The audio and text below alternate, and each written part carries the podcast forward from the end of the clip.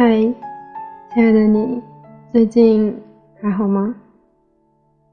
我是鬼鬼，请叫我安哲。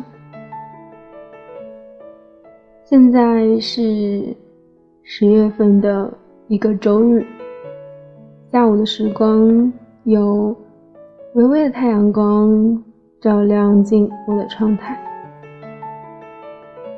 遇到一篇很喜欢的文章。一直收藏在我的记事本里。今天，在这样一个充满阳光的秋日午后，我想分享给亲爱的你们。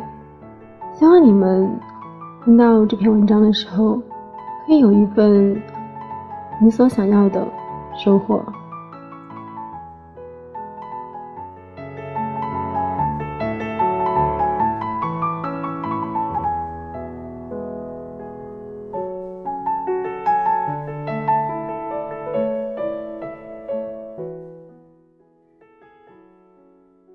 在我读高中的时候，手机还不像现在这么普及。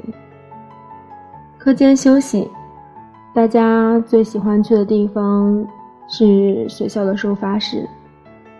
当时我交了一个四川的笔友，我给他写信，喜欢引用诗词：“少年听雨歌楼上，红烛昏罗帐。”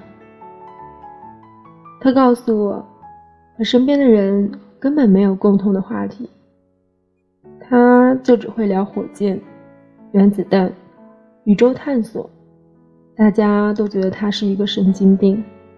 女生上厕所不会约他，男生恶作剧也不会考虑到他。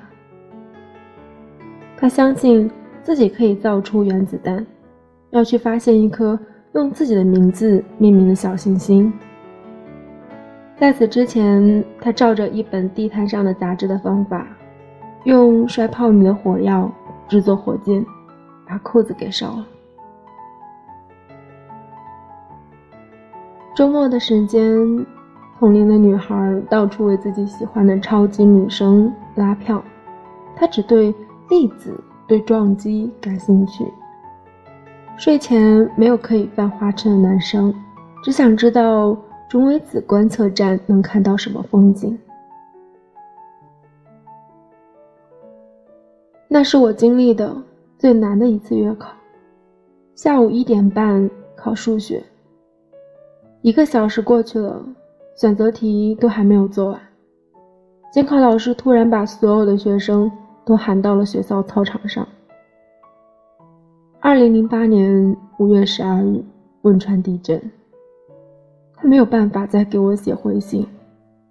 如果他还活着，今年刚好二十六岁。二十六岁，他应该已经结婚了吧？或许会迫于父母的压力，填报医学或者教师的专业。他应该再也不会和谁说起自己对火箭、原子弹、宇宙星空的向往。我也很快把他忘得一干二净了。偶尔抬头仰望星空，会觉得他是其中的一颗。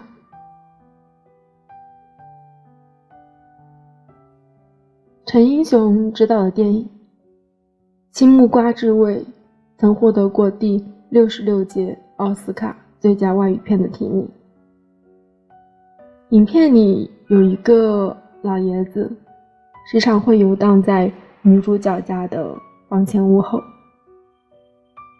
年逾古稀的老人依旧把自己收拾得很干净，皮鞋光亮，西装笔挺，小礼帽盖着白头发。他深深地爱着住在阁楼里的老太太。从青涩少年到白发老翁，痴心绝对。老太太七年来都没有下过楼，因为她最疼爱的孙女阿桃夭折了。她很伤心。老爷子很想念老太太的时候，就会精心装扮一番，去老太太的楼下转悠，哪怕见不着对方。也心满意足了。后来，在十岁的小女孩梅的帮助下，老爷子鼓起勇气走上老太太家的阁楼，透过窗子的缝隙，跨越时间的阻碍，看到了那个他朝思暮想的背影。老爷子已经行将就木，留在人世的日子已经不多了，那一眼也许就是最后一眼。可是他并没有感到悲切，而是给了一个宠溺满满的笑容。那样的笑容，只有在澄澈羞赧的少年脸上才能看到。一生都快走完，他却还是个少年。少年有什么值得称赞的呢？我想。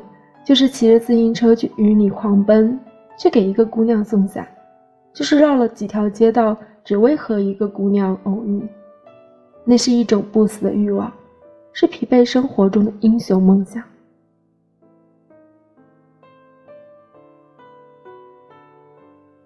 年少的时候，每个人都会面对这样一个提问：长大后你想做什么？一千个少年。有一千种答案。有人想当科学家，研究世界上最前沿的科技；有人想当医生，寻找治疗癌症的方法；有人想当警察，抓进世间的恶人；有人想当老师，一支蜡烛照亮一方黑暗，等等等等。我在课堂上套用了村上春树《巡洋冒险记》里的一个答案：活到二十六岁，然后死掉。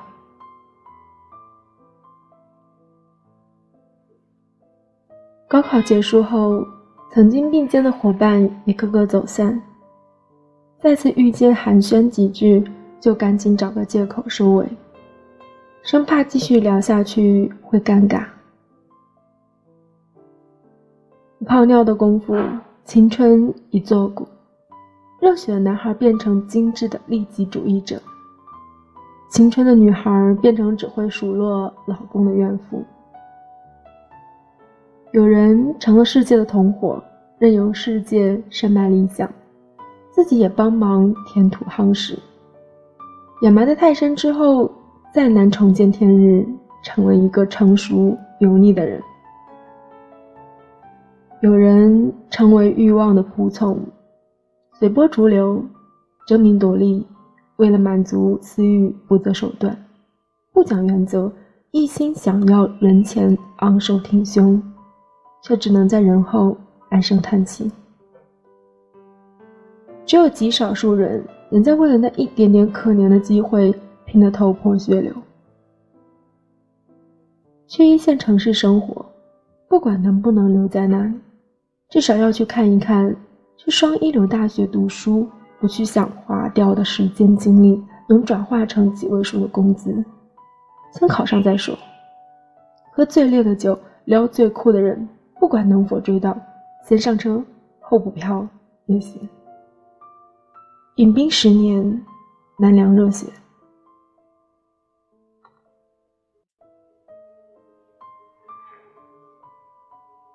徐霞客在游记里写：“穷途不忧，行路不悔，不避风雨，不淡虎狼，不计成亲，不求伴侣，以性临游，以去觅友。”恰克与飞鸟在歌里唱：“即使下雨，我会感冒，仍要出去自由奔跑。”原来少年就是生命不止，探索不停。那个大腹便便的中年男人，你可曾记得一群人躺在草地上的黄段子交流大会？第一次用迅雷下片时，激动到颤抖的手。广播操体转运动那一节，在向右转的瞬间，飘向隔了三个班十五列的姑娘的目光。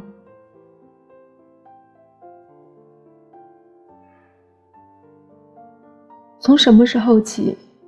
你已经学会在陌生的酒桌表演开怀大笑，亦能同素不相识的酒友主动碰杯，练就了看人下菜碟的社会本领。于是你会感叹世事难料，会做出人生重要的抉择，用深思熟虑代替口舌之快。已经没有那么多年岁让你试错扯淡。有更多的责任需要你承担，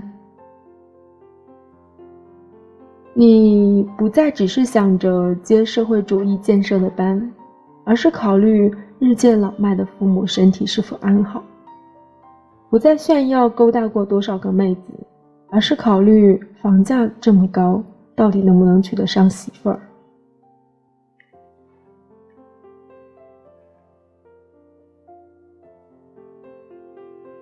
被社会扇了几个耳光，泼了几盆冷水，你不再有少年的那些向往，而是流着汗搬着砖，为自己的未来积累资本。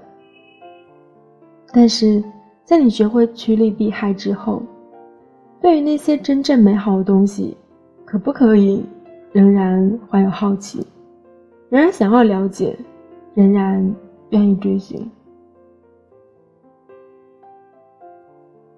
富兰克林有一句名言：“有些人二十五岁就死了，但是要七十五岁才被埋葬。”他是想说，到了二十五岁，大多数人已经结婚生子，或者准备结婚生子，生活的压力、家庭的责任，已经使得他们向现实低头，不再奢求理想，每天重复着过机械的生活。日复一日，年复一年，直到死去。我也曾经想过，人生活到二十五岁就已经足够，二十六岁就可以死了，因为往后的日子都是行尸走肉。后来我想通了，不能因为求生的艰难就放弃生活的希望。杀死你的是自己，埋葬你的也是自己。我们都是一座座孤岛，但还是会在深海里拥抱。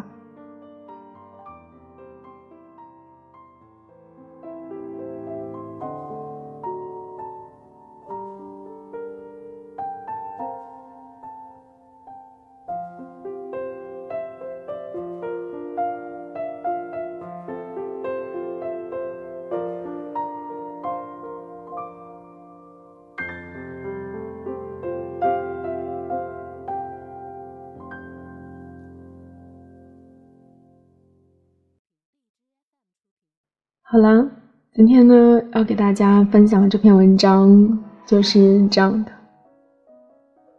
这篇文章来自于我很喜欢的一个公众号“中曲无闻”的一篇文章。喜欢的你们也可以关注这个公众号。我们总是不知道怎么就来到这个世界上，既然不知道为什么要来。那，请你一定要知道为什么而活，而且要活得像模像样。如果实在说我没有想着说有多大的抱负，成为很有钱的人，成为为这个社会做很大很大贡献人，那么平淡也可以，让自己活得快乐一点。然后只要不要去危害社会，然后让自己过得开心一点，也挺好。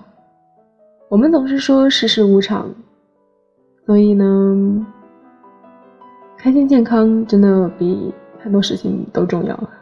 好像我每一次在我的节目里面，每一期每一期都会给大家说灌输这样的一个理念。前几天有看到新闻，就是那个高架桥坍塌的事情，当时我跟我的室友都很震惊。特别是，我记得我看到微博下面有一条评论，说的是不知道是谁的妻子、儿女在等归来的父亲，或者是父母在等归来的儿女。这样一顿晚上的晚饭，很平常的晚饭，再也吃不到了。当初看到很早之前的一个日本，就是最大的空难，我记得当时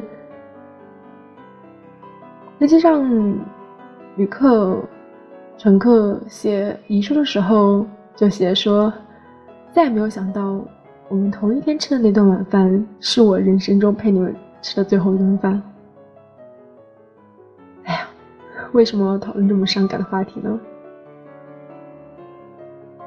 我总觉得，特别是一年四季的秋冬，很多老人或者是很多比较敏感人，总是过不了这样的一个秋冬，然后就离开了。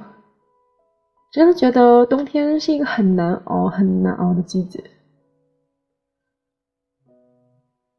不管怎么样，真的希望你们每一天可以满怀期待。然后有目标的生活下去，虽然我现在过得也是一塌糊涂，没有理想，就是没有特别大的理想啊。然后，然后同龄人里面，就是 我记得我有一天看朋友圈的时候，然后一个朋友，然后他发说啊，我终于奋斗到月入七万。当时，哇，觉得同样是同样是九零后。为什么别人过的是这样，而我过得凄凄惨惨呢？嗯，好啦，今天是一个很美好、很美好的午后。我录完这期节目就去发奋一下，画一张小画。希望亲爱的你们也有自己坚持的爱好和目标。愿快乐，愿平安，愿喜乐。阿妞，拜拜。